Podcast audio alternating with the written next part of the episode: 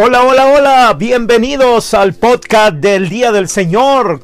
¿Cómo estás? Te saluda Ricardo Valdés en un día más, en este domingo poderoso en el podcast que grabamos todos los domingos para ti, para enriquecerte, bendecirte, ayudarte y prepararte.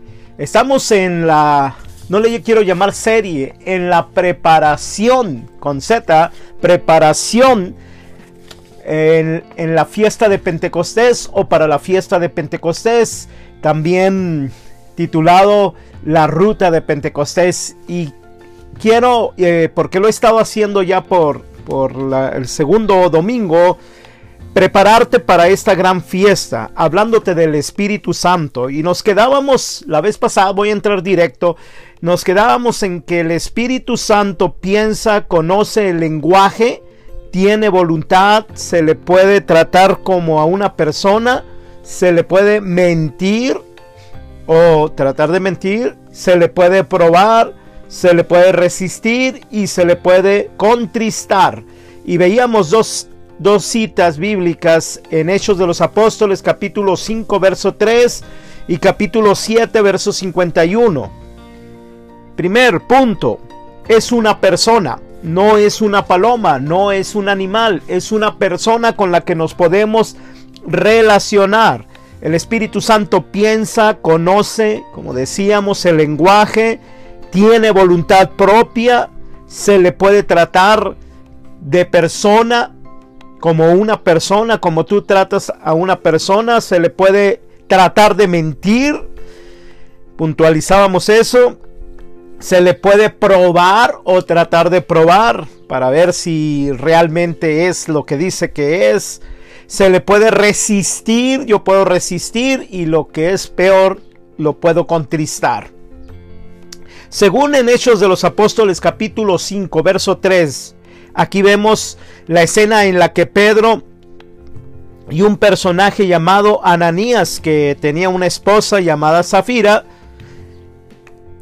Pedro le dice a este hombre, después de que él vendió un terreno y como había hecho un voto de dar todo el dinero, guardó una parte para sí y Pedro le dice, Ananías, ¿por qué llenó Satanás tu corazón para que mintieras al Espíritu Santo y sustrajeras del producto de la venta de la heredad una cantidad. Que mintieras al Espíritu Santo. Tú sabes que solamente a las personas se les puede mentir. Yo sé que puedes tener una mascota, un gatito, un perrito y decirle te voy a dar estas croquetas o el premio, ¿no? El sobrecito de, de, carnita que le gusta a los gatos o a los perros y no se lo das. Pero eh, puede decirse, yo tengo mascotas y aunque los gatos son de hábitos, los gatos si le das a las 5 de la mañana eh, eh, la comida, tenlo por seguro que se, él agarra inmediatamente el hábito y te va a estar despertando. Pero si no, si te levantas toda una semana y el último día no te levantas y de ahí no te levantas, él no va a, a tener una actitud de que me mentiste, no, no. Se les miente a las personas. Y al Espíritu Santo aquí en, Hechos de los Apóstoles 5.3 se le ve que un hombre le quiere mentir al Espíritu Santo. No es que lo vamos a engañar, a Dios nadie lo engaña, y, y pero sí le miente, ¿no? Sí le y miente. El hombre es tan orgulloso que le quiere mentir a Dios mismo. Hechos de los Apóstoles 5.51, 7.51, perdón, 7.51, capítulo 7, verso 51 duro de cerviz, incircuncisos de corazón y de oídos. Vosotros resistís siempre al Espíritu Santo como vuestros padres, así que también vosotros quieren resistirle. La palabra aquí clave es resistir al Espíritu Santo. Solamente se le resiste a las personas eh, eh, por más que están insistiendo de una u otra manera o seductoramente como Dios que nos seduce. Dios nos, nos trata de convencer con las verdades, con amor, con, y nosotros nos resistimos al Espíritu Santo, lo resistimos y solamente de alguna manera podíamos decir que a las personas también se les resiste, solo las personas.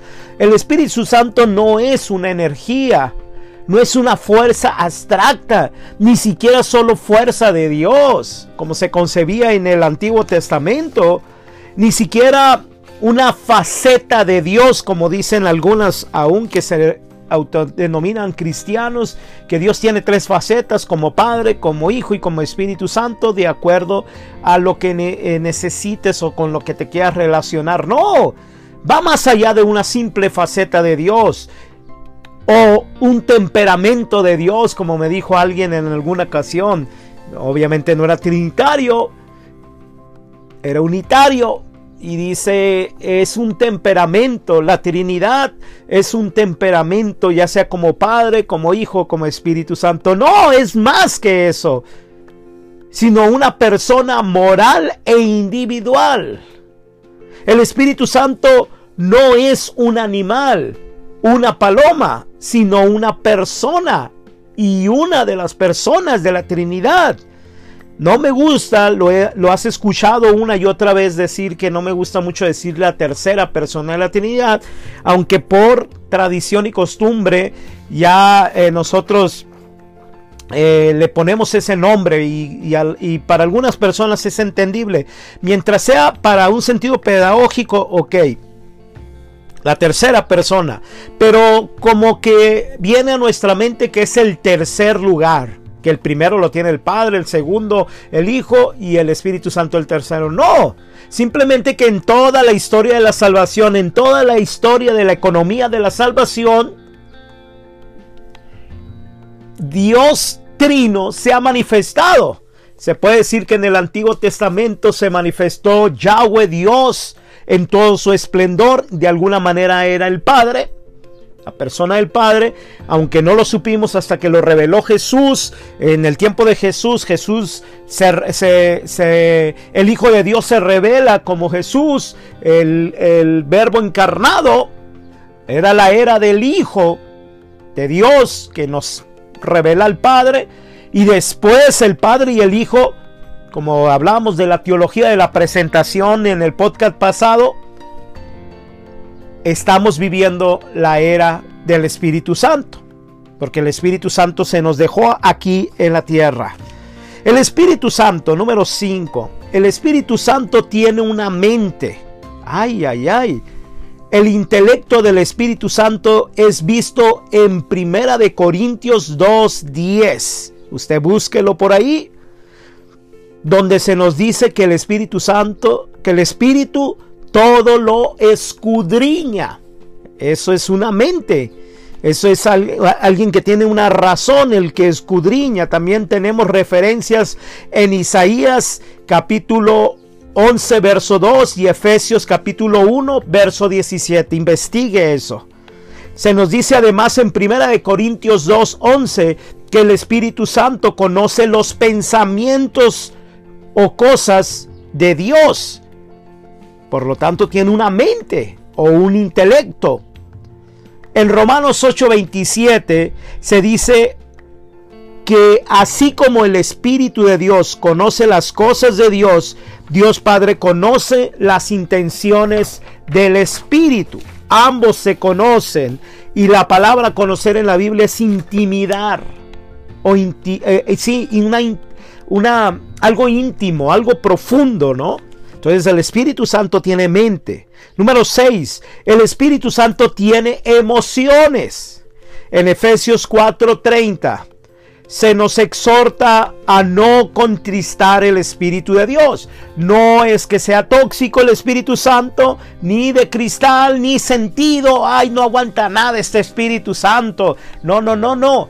Eh, son diferentes las emociones y los sentimientos, no son tan limitados como los del ser humano, los de nosotros, pero sí tiene sentimientos y emociones. Lo podemos contristar, pero no deprimir ni al estilo humano que se tira en la cama a llorar porque eh, un hombre de África lo contristó. No, pues imagínate, estuviera deprimido.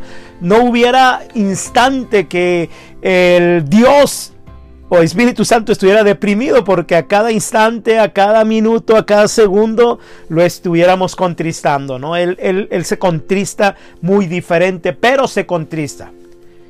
En el contexto de Efesios, de Efesios, de esta cita de eh, capítulo 4, verso 30, Tales pecados incluyen la mentira, la ira, el robo, la pereza, etc. Para ilustrar este punto es importante señalar que los creyentes de Corintio, de Corinto, perdón, experimentaron tristeza luego de que el apóstol Pablo les escribió la dura carta. Segunda de Corintios 2 del 2 al 5, no es una tristeza eh, rebelde que después los llevó a odiar a este apóstol, como en algunos casos no, sino fueron contristados, es decir, compungidos. Eh, eh redergulló el Espíritu Dan con esas palabras, con las cartas, ¿no? Ahorita serían videos o podcast. Con el podcast del el apóstol Pablo, les redergulló. ¡Qué palabra tan tremenda me dio! Ahí vemos la misma palabra griega que se usa en Efesios 4:30, en 2 de Corintios 2, 2 al 5, la palabra contristar. Contristéis, no contristéis al Espíritu Santo. Número 7. El Espíritu Santo tiene voluntad. Ya vimos, tiene mente, tiene emociones, tiene voluntad. El Espíritu Santo es Estamos viendo quién es. Piensa, conoce el lenguaje, tiene voluntad. Se trata como persona. Se le puede mentir, probar, resistir y contristar. Número 7. El Espíritu Santo tiene voluntad. En 1 Corintios 12, 11 vemos que el Espíritu Santo distribuye o reparte los dones espirituales a cada cristiano como Él quiere, voluntad. Él quiere, la palabra querer procede del griego bouletei, volutai, se escribe bouletai, pero es como las, eh, cuando están unidas las vocales OU suena U y la AI suena I, sería buleti Buletí en griego se refiere a las decisiones de la voluntad luego de deliberar previamente sobre el asunto. O sea, el Espíritu Santo pensó sobre los dones y carismas que tenemos cada quien y dijo, a este le voy a dar esto, a este esto y esto. No es en suerte que les haya tocado o nos haya tocado, sino que a voluntad con una previa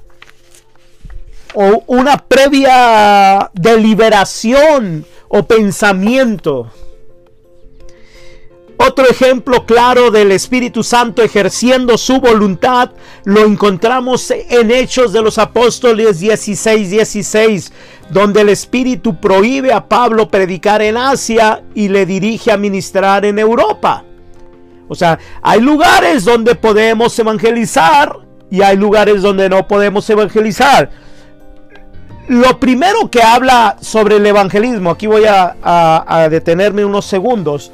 Lo primero que habla Pablo del evangelismo es que tú tienes que tener una actitud de dispuesto a evangelizar a tiempo y a destiempo. Oportunamente es a tiempo e inoportunamente es a destiempo. Solamente cuando tú tienes esa disponibilidad es cuando el Espíritu Santo te puede decir aquí no y aquí no. De otra manera, pueden ser tus prejuicios, todo, pueden ser tus emociones o tus sentimientos las que te digan no prediques a esta persona. Escucha, primero tienes que tener el ropaje del tiempo a tiempo y a destiempo, oportuna e inoportunamente. Después de que el Espíritu Santo te deje que esa ropa se impregne todo su ser como un fuego de evangelista, después te va a decir aquí sí, aquí no, acá no. Sí, porque Pablo primero decía que hay que hablar a tiempo y a destiempo.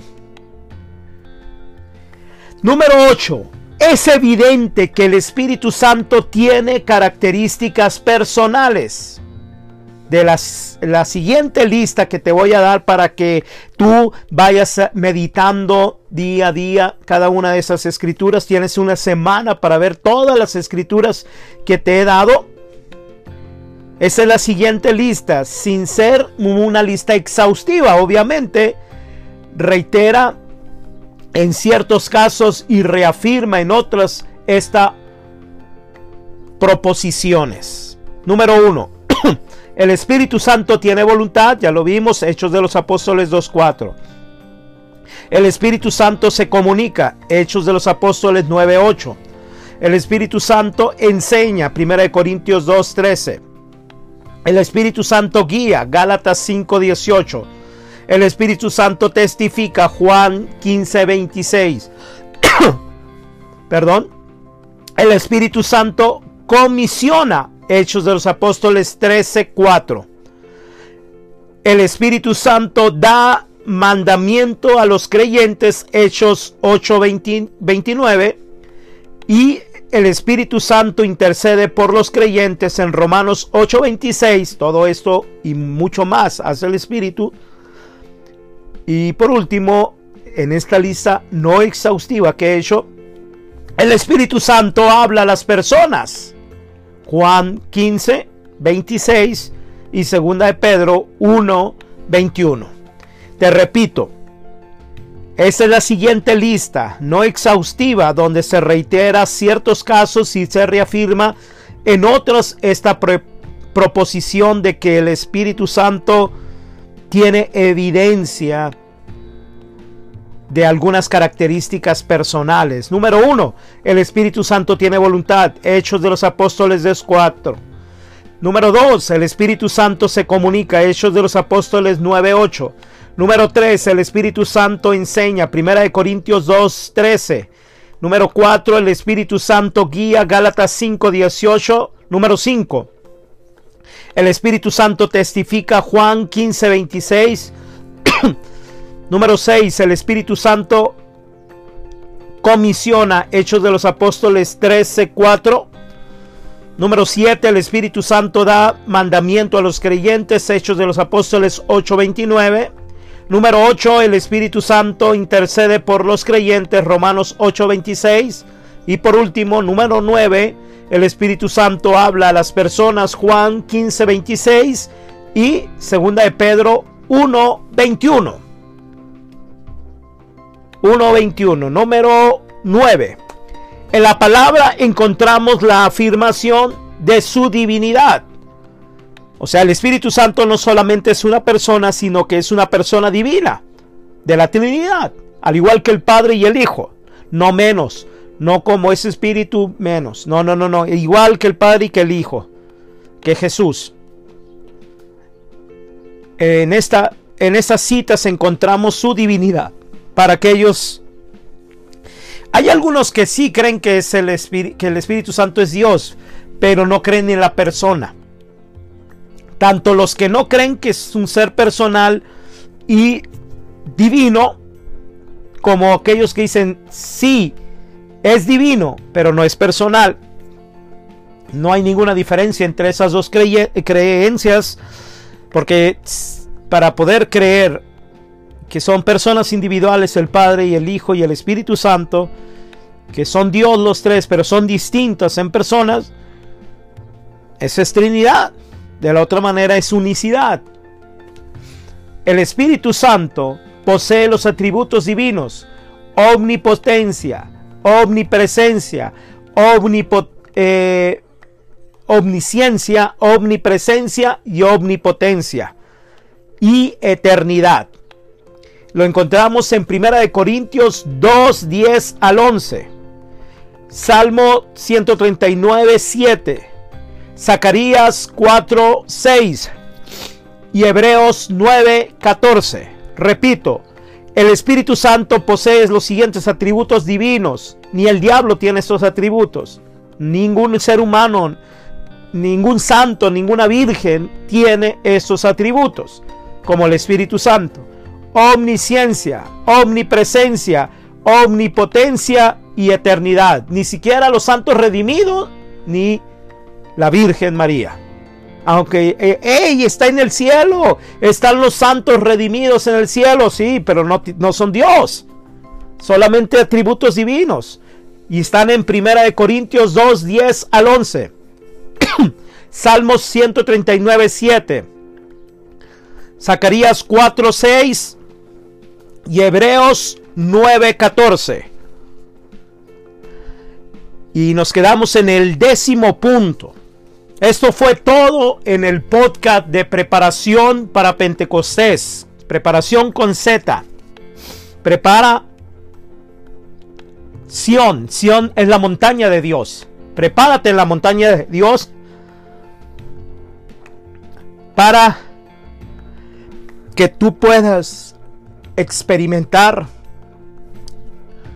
Pentecostés de una manera diferente. Así que nos vemos el próximo domingo por este mismo podcast. Nos vemos. Hasta luego.